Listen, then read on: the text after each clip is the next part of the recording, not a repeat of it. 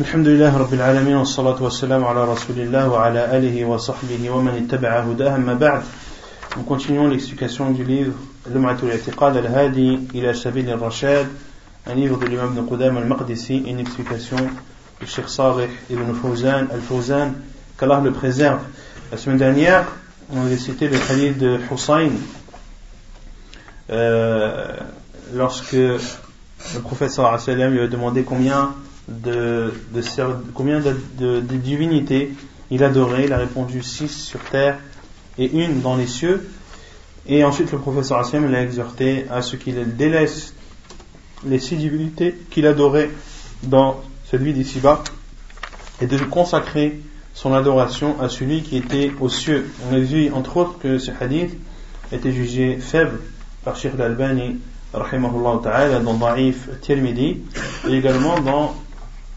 euh, Riyad al-Salihin, car c'est un, un, hadith qui est présent dans le livre Riyad al-Salihin, le jardin vertueux de l'imam euh, al-Nawawi, rahimahullah ta'ala. Et apparemment, Sheikh al-Fawzan ne considère pas ce hadith comme faible. C'est pour cela qu'il a euh, qu'il l'a expliqué de façon euh, de façon précise.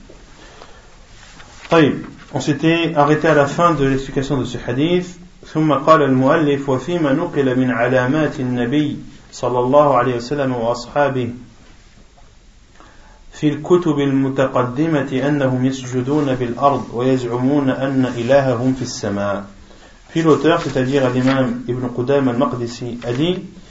Et dans ce qu'il a été rapporté dans les signes du prophète sallallahu alayhi wa sallam et de ses compagnons, dans les livres révélés précédemment, dans les livres révélés avant, c'est-à-dire dans l'évangile et la Torah, c'est-à-dire que parmi les signes du prophète et de ses compagnons, c'est qu'ils se prosterneront sur terre et prétendront que leur Seigneur est au-dessus des cieux. قال الشيخ الفوزان هذا الأثر من الإسرائيليات فيه وصف هذه الأمة بأنهم يسجدون في الأرض ويزعمون أن إلههم في السماء ففيه أن عقيدة هذه الأمة إثبات العلو وأن الله عز وجل في السماء وهذا من الإسرائيليات التي نحن في غنى عنها بكتاب ربنا وسنة نبينا وسنة نبيه صلى الله عليه وسلم ولكن لعل المؤلف ذكره من باب الاستئناس فقط وأنه أثبت ما تدل عليه الأدلة الصحيحة من أن الله في السماء. Et Cheikh Fawzan dit ceci est, est un texte qui fait partie de l'Israéliyat. Qu'est-ce que l'Israéliyat C'est les paroles rapportées par l'Israéliyat, par Banu Israël, par les fils d'Israël. Et le professeur Hassan a dit Hadithu an Bani Israël voilà haraj. Parlez et dites ce que vous savez des fils d'Israël et point de point de mal, voilà haraj, voilà haraj. Et ceci, bien sûr, à condition que ça ne vienne pas contredire les, les hadiths et euh, les versets du Coran. Les hadiths du professeur sallam et les versets du Coran. Donc le, le, Cheikh Fawzan dit ceci fait partie, ou ce texte fait partie de l'Israéliyat. Et il a été décrit, ou cette communauté a été décrite comme se prosternant sur terre et et prétendre que leur Seigneur ou que leur divinité est au-dessus des cieux. Il y a ici une preuve que la, croyance de cette communauté est d'attester de l'élévation d'Allah subhanahu wa ta'ala et qu'Allah subhanahu wa ta'ala est au-dessus des cieux. Et ceci, euh, c'est-à-dire cette parole qu'a rapporté l'imam Nuqudam, fait partie de l'Israéliyat, c'est-à-dire des informations des fils d'Israël dont nous pouvons nous passer car nous avons dans le livre d'Allah et dans la sunna du prophète ce qui nous suffit. Mais l'auteur a cité cela pour euh, apporter des paroles pour soutenir et pour également euh, car ceci a été soutenu dans les preuves authentiques qu'il a citées auparavant, à savoir qu'Allah subhanahu wa ta'ala est au-dessus des cieux. وروى أبو داود في سننه أن النبي صلى الله عليه وسلم قال إن الله ما بين سماء إلى السماء مسيرة كذا وكذا. إنما بين السماء إنما بين السماء إلى سماء مسيرة كذا وكذا. وكذا الخبر إلى قوله وفوق ذلك العرش والله سبحانه فوق ذلك. حديث رواه أحمد وأبو داود والترمذي وابن ماجه من حديث العباس ابن عبد المطلب Et l'imam Ibn Qudam al-Maqdisi dit, et Abu Daoud rapporte dans ses sunan que le prophète sallallahu alayhi wa sallam a dit, il y a entre un ciel et un ciel la distance de temps et de temps. Et il a cité euh, le hadith jusqu'à la parole. Et au-dessus de tout cela, il y a le trône et Allah est au-dessus de cela. Hadith apporté par Ahmed dans son Musnad, Abu Daoud, Al-Tirmidhi, Ibn Majah, selon Al-Abbas ibn Abdel Muttalib qui est qui est l'oncle du prophète sallallahu alayhi alayhi wa et non pas Ibn Abbas qui lui est, est son cousin. Ce hadith aussi est faible. Le Cheikh Lebani rahimahullah da'afahu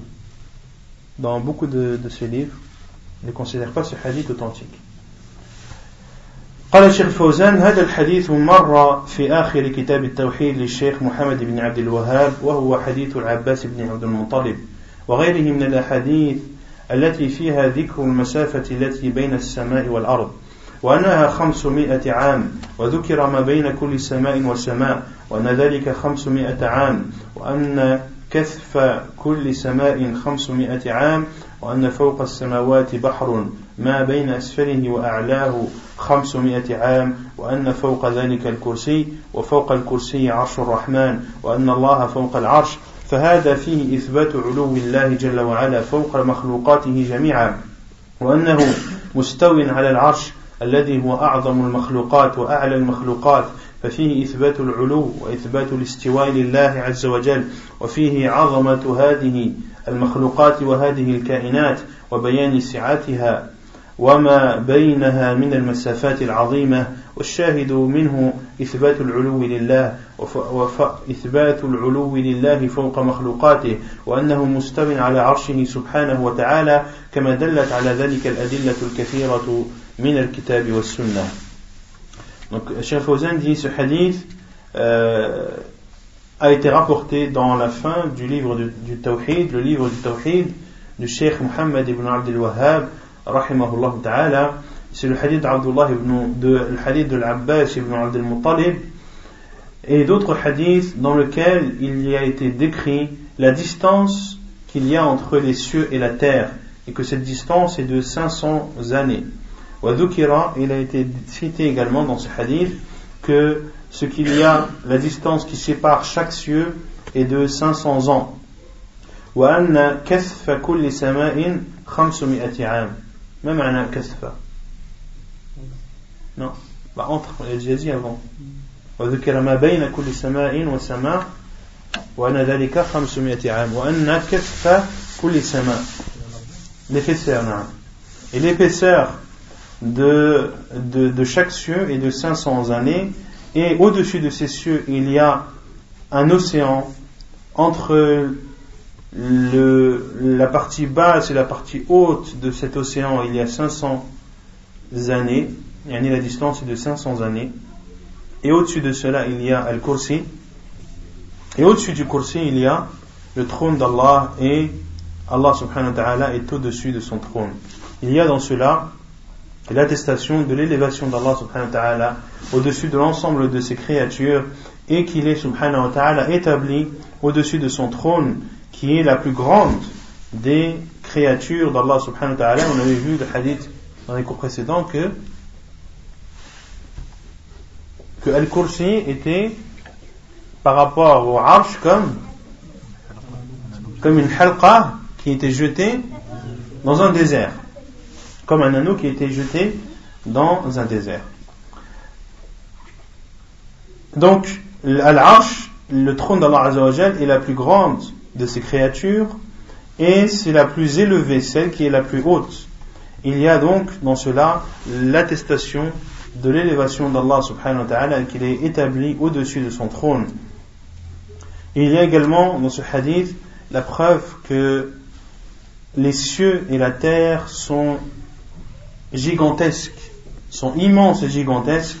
et qu'il y a entre chaque cieux et chacune de ces créatures des distances qui sont immenses. Au shahid, et ce qu'il faut retenir, c'est l'élévation d'Allah subhanahu wa ta'ala au-dessus de toutes ces créatures et qu'il est subhanahu wa ta'ala établi au-dessus de son trône comme le prouvent beaucoup de textes dans le livre d'Allah et dans la sunna de son prophète sallallahu alayhi wa sallam. Et le hadith est faible, euh, la version d'Abu Daoud et même les autres, de Tirmidhi, de Ahmad et autres. Et euh, la seule parole que j'ai entendue moi des savants, c'est un hadith mawqouf de Abdullah ibn Mas'ud. C'est Abdullah ibn Mas'ud qui cite que la distance entre les cieux, entre le, ciel, entre la terre et le, premier ciel est de 500 années et la distance qui sépare les, chaque cieux est de 500 années. Il y a un, un de Abdullah ibn Mas'ud, euh, anhu, que les savants euh, considèrent comme étant marfoua comme étant, comme, comme ayant le jugement d'un hadith marfou. Un hadith mawquf, c'est un hadith, c'est, qui s'arrête au, compagnon. C'est-à-dire, autrement dit, c'est une parole d'un, d'un compagnon. Et le hadith al-marfou, c'est celui qui arrive jusqu'à, jusqu'au prophète sallallahu alayhi wa sallam. Et il y a certains hadiths qui sont mawquf, mais qui ont le jugement du, du marfou, qui sont mawquf, c'est-à-dire qui s'arrêtent au compagnon, mais qui dans le jugement ont le jugement d'un hadith marfour. Autrement dit, ce sont des paroles que dit un compagnon qu'il ne peut pas dire de son propre chef. Et s'il a dit une parole comme celle-ci et que cette parole, effectivement, elle s'avère authentique jusqu'à ce compagnon, alors on peut en déduire très facilement que cela provient du prophète sallallahu alayhi wa sallam, car ce sont des choses qui parlent de l'invisible, des choses dont les êtres humains n'ont pas connaissance, sauf si le prophète sallam a reçu la révélation et qu'il l'ait ensuite transmise. Et j'ai un doute sur l'authenticité de la parole d'Abdullah ibn Mas'ud. Il faudrait que je, que je fasse des recherches poussées dessus pour euh, savoir exactement ce que les savants ont dit sur le Athar d'Abdullah ibn Mas'ud. J'ai pas trouvé de, de de Sheikh al-Albani dessus. Euh, mais si on se base uniquement sur les hadiths, euh, c'est que ce hadith est faible et qu'il ne doit pas être pris en considération et reste maintenant la parole de l'Athar de Abdullah ibn Mas'ud que Shaykh al lui considère comme, euh, comme, comme, comme, authentique et il, utilise justement ce hadith pour dire que la distance qui sépare la terre des cieux du premier ciel est de 500 ans, etc., etc. Et pour montrer également qu'Allah subhanahu wa ta'ala est au-dessus, est établi au-dessus de son trône, est à une distance extrêmement grande et malgré cela, Allah subhanahu wa ta'ala qui est capable de toutes choses, sait ce que ces créatures font, chacune de ces créatures, quelle que soit celle-ci, quelle que soit sa taille, euh, Allah azza wa est parfaitement connaisseur de ses moindres faits et gestes. فهذا وما أشبه قال المؤلف فهذا وما أشبهه مما أجمع السلف رحمهم الله على نقله وقبوله ولم يتعرض لرده ولا تأويله ولا تشبيهه ولا تمثيله ولم يعترض ولم يعترض لرده ولا تأويله ولا تشبيهه ولا تمثيله Donc Ibn Qudam a dit et ceci et tout ce qui est similaire font partie des choses sur lesquelles il y a l'unanimité des pieux prédécesseurs, qu'Allah leur fasse miséricorde, sur le fait de rapporter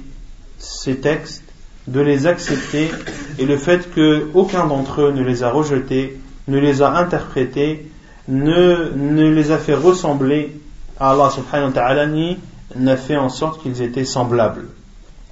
قال الشيخ الفوزان هذا الذي ذكره المؤلف من الآيات القرآنية والأحاديث النبوية لإثبات الصفات لإثبات الصفات لله جل وعلا مما أجمعت الأمة على نقله وقبوله وعدم التعرض له بالتأويل أو بالتشبيه بل قبلوه قبلوه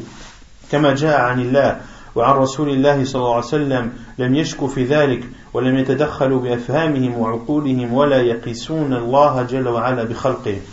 Donc, Cheikh Fawzan dit ce, ce que rapporté l'auteur comme verset du Coran et comme hadith du prophète sallallahu alayhi wa sallam pour attester des attributs d'Allah azawajal font partie des choses sur lesquelles les, la communauté c'est, est unanime et a accepté et aucun d'entre eux n'a interprété ces hadiths ni a fait ressembler ce que le professeur Hassan ou ce qu'il y dans ces versets et dans ces hadiths, aucun n'ont fait ressembler ces attributs à, aux attributs de ces créatures, mais ils, ont, ils les ont acceptés comme cela est venu d'Allah subhanahu wa ta'ala, c'est-à-dire dans les versets, et comme cela est venu du prophète sallallahu alayhi wa sallam, c'est-à-dire dans les hadiths, et qu'ils n'ont pas eu de doute sur cela, et ils n'ont pas rentré leur compréhension ni leur raison, et n'ont pas comparé et n'ont pas fait une analogie entre Allah subhanahu wa ta'ala et ses créatures. بل يعتقدون أن الله أعظم من كل شيء سبحانه وتعالى فلا يقاس بخلقه فيقال هذه الصفات موجودة في المخلوقين فإذا أثبتناها لله فقد شبهناه بالمخلوقين كما تقوله المعطلة تعالى, تعالى الله عن ذلك Bien au contraire, les salafs avaient pour croyance qu'Allah subhanahu wa ta'ala était plus grand que toute chose et qu'il ne pouvait donc pas être comparé à ces créatures. فيقال هذه الصفات موجودة في المخلوقين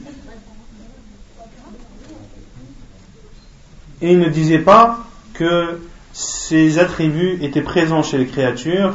et si nous les attribuons à Allah, alors nous avons fait ressembler Allah à ces créatures, comme le disent al-Mu'attila. بل نقول القاعدة العظيمة أنه لا تشابه بين صفات الخالق وصفات المخلوق كما أنه لا تشابه بين ذات الخالق وذوات المخلوقين وأن مجرد الاشتراك في الألفاظ والمعاني لا يدل على التشابه في الحقيقة والكيفية nous disons bien au contraire qu'il y a une règle très importante, à savoir qu'il n'y a pas de ressemblance entre les attributs du Créateur et les attributs des créatures, et que de la même façon qu'il n'y a pas de ressemblance entre l'essence du Créateur subhanahu wa ta'ala et l'essence de ces créatures, et que le simple fait qu'ils aient un nom commun,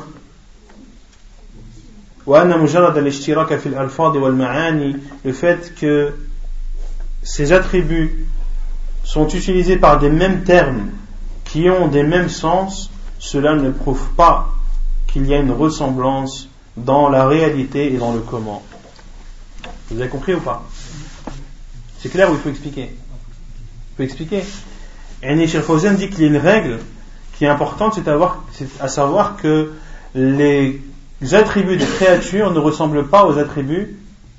du Créateur subhanahu wa ta'ala. Et que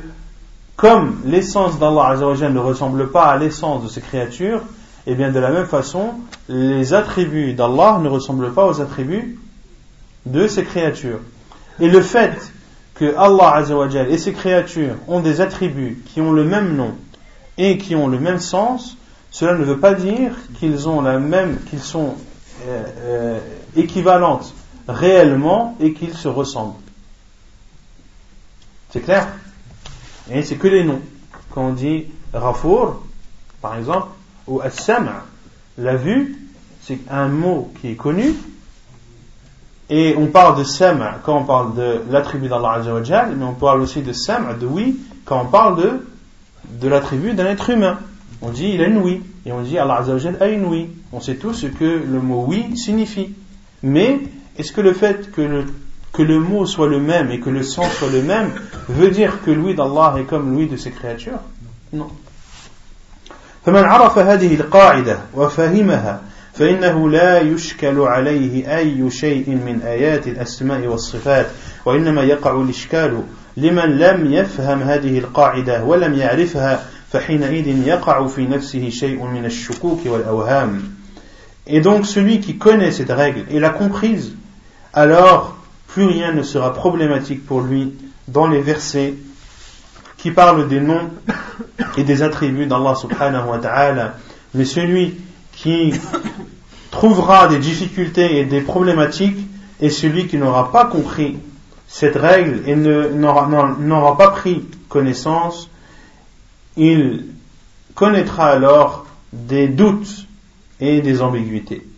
أما من عرف هذه القاعدة وهي الفرق بين الخالق والمخلوق والفرق بين بين صفات الخالق وصفات المخلوق فإنه لا يقع عنده أدنى شك في إثبات ما أثبته الله لنفسه ونفي ما نفاه الله عن نفسه والرسول صلى الله عليه وسلم مبلغ عن الله جل وعلا ما ينطق عن الهوى إن هو إلا وحي يوحى Quant à celui qui connaît cette règle, et à savoir de différencier entre le créateur et la créature, et de différencier entre les attributs du créateur et ceux de la créature, il ne connaîtra aucun doute, ne serait-ce qu'un doute minime dans le fait d'attester à Allah ce qu'il s'est attesté lui-même et de nier à Allah ce qu'il s'est nié lui-même ou ce est que le prophète euh, transmet de la part d'Allah et autrement dit que le jugement que l'on applique sur les versets des noms et attributs d'Allah on l'applique également sur sur les hadiths du prophète sallallahu alayhi wa sallam, car le prophète sallallahu alayhi wa sallam vient transmettre le message d'Allah subhanahu wa ta'ala. والسلف رووا هذه الأدلة قرأوها وحفظوها وتناقلوها ولم يقع عندهم إشكال وتساؤلات مما دل أنها على ظاهرها وعلى مدلولها وأنه يجب إقرارها وإمرارها من غير تعرض لمعناها بالتأويل أو بالتشكيك أو غير ذلك مما يقع من الخواطر النفسية أو ما يلقيه الشياطين الإنس والجن ليضلوا عباد الله ويصرفوهم عن كتاب ربهم وسنة نبيهم. les salafs, rahimahumullah, ont rapporté toutes ces preuves, les ont lues, les ont appris, les ont transmises entre eux, et il n'y a, a eu aucun, il n'y a été rapporté, ou il n'y a eu chez eux, aucune problématique, car ce qui prouve qu'il considérait tous ces textes euh, comme ils ont été rapportés, c'est-à-dire qu'ils acceptaient ces textes et les, lisaient comme ils ont été rapportés sans s'attarder sur leur sens ni sur leur interprétation ou sur le fait de les remettre en cause. Car ceci fait partie de ce que insufflent les diables parmi les djinns et les êtres humains afin d'égarer les serviteurs d'Allah subhanahu wa ta'ala et les dévier du livre de leur Seigneur et de la sunna de leur prophète sallallahu alayhi wa sallam. فالقرآن في غاية البيان وغاية الفصاحة والسنة في غاية البيان وغاية الفصاحة لا يراد منهما غير ما يظهر من ألفاظهما ولو كان يراد من أدلة القرآن والسنة غير ما يظهر من ألفاظهما لكان القرآن والسنة فيهما تضليل للناس والله أنزل القرآن والسنة لهداية الناس ولم ينزلهما لتضليل الناس وحمل الناس على أن يعتقدوا خلاف ما دل عليه ما تدل عليه هذه النصوص. فهذا وصف للقرآن والسنة أنه تضليل للأفهام والعقول. ولذلك احتاجوا إلى التأويل وإلى التحريف وهذا اتهام لكلام الله وكلام رسوله صلى الله عليه وسلم بعدم الوضوح وعدم البيان وعدم الهداية Et ensuite, Cheikh Fawzan dit, le Coran est venu de façon explicite. Il est venu même euh, pour expliquer euh, d'une façon parfaite. C'est le summum de l'explicité et c'est le summum de l'éloquence. Pareil pour la sunna du prophète sallam, elle est venue de façon très claire et très éloquente. Et il ne peut être voulu du Coran et de la sunna du prophète sallam que ce qui en apparaît. Que ce qui en apparaît. Et si il avait été voulu dans les versets du Coran et dans les, dans les hadiths du prophète sallam autre que ce qu'il n'en apparaît, alors le Coran et la Sunna seraient des textes qui dévierait les gens de la vérité et égarerait les gens. Autrement dit, le Coran est explicite, est éloquent. La sunna du professeur Hassan est explicite et éloquente. Si l'on devait comprendre du Coran et de la sunna ce qui n'apparaît pas à premier abord,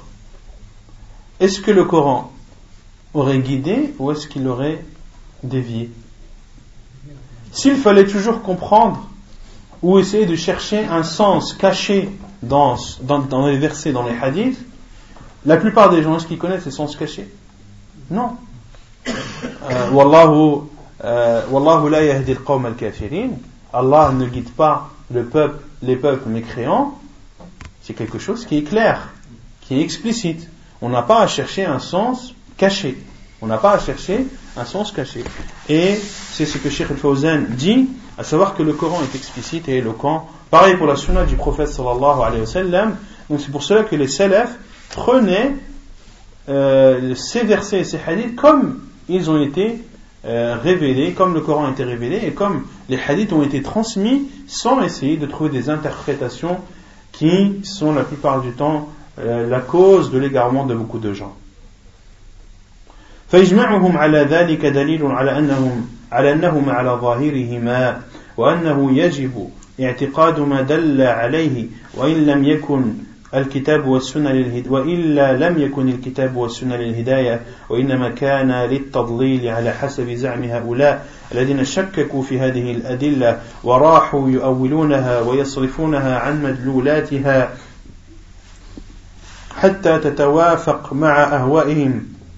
ومع أفهامهم L'unanimité des salafs prouve que le Coran et la Sunna doivent être compris comme le sens apparent, car si, si ce n'était pas le cas, alors le Coran et la Sunna ne seraient pas une guidée, mais un égarement.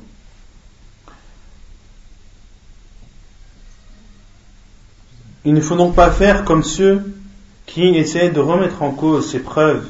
et qui les interprètent et qui donnent des sens contraires au sens dans lesquels sont venus ces versets et ces hadiths et ceci pour satisfaire leur passion et que euh, ce qu'ils prétendent ou ce qu'ils disent soit en concordance avec ce qu'ils ont compris.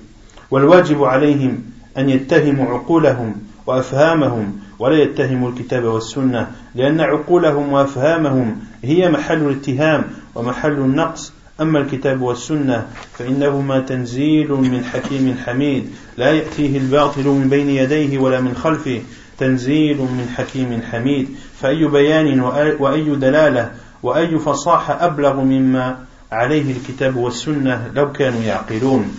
Puis Cheikh dit et ce qui est obligatoire vis-à-vis d'eux, à savoir vis-à-vis de ceux qui interprètent les versets et les hadiths euh, traitant des noms et des attributs d'Allah Azzawajal, c'est de remettre en cause leur raison et leur façon de comprendre et de ne pas condamner le livre d'Allah et la sunna du prophète sallallahu alayhi wa sallam, car ce sont leurs raisons et leurs compréhensions qui sont condamnables et qui sont source de euh, qui sont source de euh, de manquement, qui sont source de manque. Quant au livre d'Allah et à la sunna du prophète sallallahu ce sont des révélations qui proviennent du sage et du digne de louange, comme l'a dit Allah le mal ne vient pas devant lui, ni derrière lui, c'est une révélation de la part du sage et du digne de louange. Quel est donc, y a-t-il donc quelque chose de plus explicite, quelque chose qui a une force de preuve et de plus éloquent y a-t-il quelque chose de plus éloquent que ce qu'il y a dans le livre d'Allah et dans la sunna du prophète sallam si seulement il raisonnait فالواجب على العبد أن يسلم لكلام الله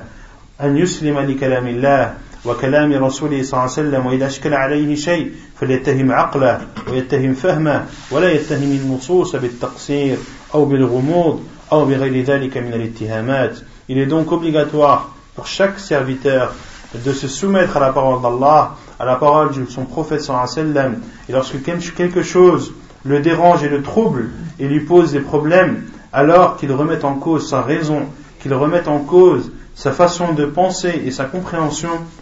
et qu'il ne condamne pas et qu'il ne remette pas en cause les, ou qu'il ne traite pas les textes de, comme étant, comme contenant des manquements ou comme étant confus ou autre chose ou toute autre accusation. ويقول إن القرآن والسنة ظواهر لفظية لا تفيد اليقين وإنما الذي يفيد اليقين القواعد العقلية المنطقية كما يقوله المنحرفون فهذا انحراف عن الحق إذا لم تحصل الهداية بكتاب الله وسنة رسول الله صلى الله عليه وسلم فبماذا تحصل Et d'autres disent que le Coran et la Sunna ne sont que des, des termes qui ont leur sens apparent, mais qui ne prouvent pas la certitude. À savoir, ce sont des, des, termes qui sont utilisés qui peuvent avoir plusieurs sens. Mais tout ceci n'apporte pas de certitude. Ils disent, oui, mais ce qui apporte certitude, ce sont les règles, ou ce sont les, les règles euh, rationnelles, ce qui est en rapport avec la raison. Tout ce qui est en accord avec la raison est une certitude, et ce qui ne l'est pas n'en est pas. Comme le dit Cheikh Fawzan, comme le disent les égarés, ceci est une déviation de la vérité, et si la guidée n'est pas atteinte à travers le livre d'Allah et la sunna du prophète alors comment atteindre cette guidée et ce droit chemin?